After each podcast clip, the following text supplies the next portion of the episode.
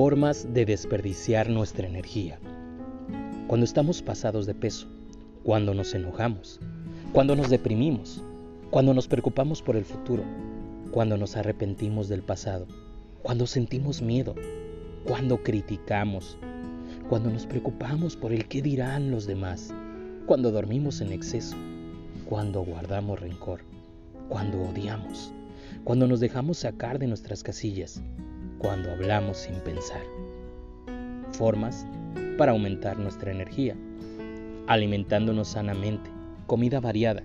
Aprendamos a relajarnos. Un método sencillo es respirar profundo unas cuantas veces y contar desde el 10 hasta el 1. Perdonemos, perdonar a nuestros enemigos. Cuando guardamos rencor contra alguien, odio o cualquier sentimiento, estamos usando energía valiosa que podemos usar para volvernos ricos. Usemos esa energía para exigirle al universo ideas que nos generen millones de dólares. Riamos continuamente. Si no tenemos una razón, no importa. William James dijo, hasta ahora se pensaba que para actuar había que sentir.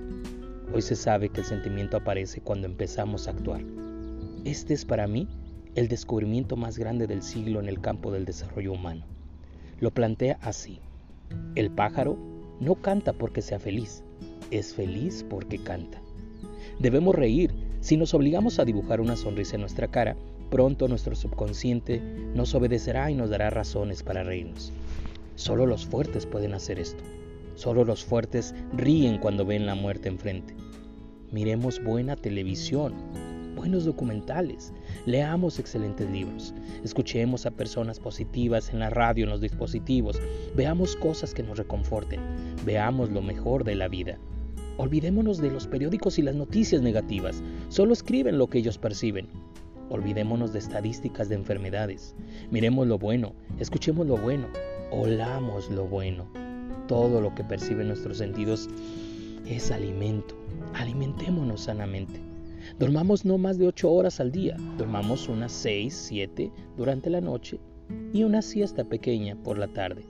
Al dormir dos periodos, nuestro cuerpo se renovará más veces, ya que recuerda que creamos y reparamos nuestro cuerpo cuando dormimos. Nos sentiremos más fuertes, nos rejuveneceremos, seremos más creativos, más alegres y más felices. Meditemos todos los días. No necesitamos hacerlo durante mucho tiempo. También podemos practicar una meditación antes de dormir nuestra siesta y luego dormir. Eso se llama en el Tíbet el yoga del sueño. Hagamos ejercicio todos los días. El mejor ejercicio es una caminata por placer. Practiquemos el silencio. Podemos comenzar guardando silencio unos minutos y luego aumentarlo a un fin de semana. Practiquemos el ayuno. Una vez al mes es bueno, una vez a la semana es mejor. Si tienes restricciones médicas, consulta a tu médico antes de comenzar esta práctica. Caminemos descalzos en la tierra, la grama, la arena del mar, etc. Aprendamos a usar nuestra energía sexual, no la desperdiciemos totalmente.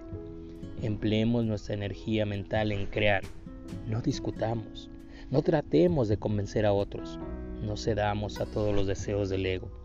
Cada deseo consume energía. Cuando un deseo está presente, te llenas de energía. Cuando el deseo es satisfecho, esa energía se esfuma.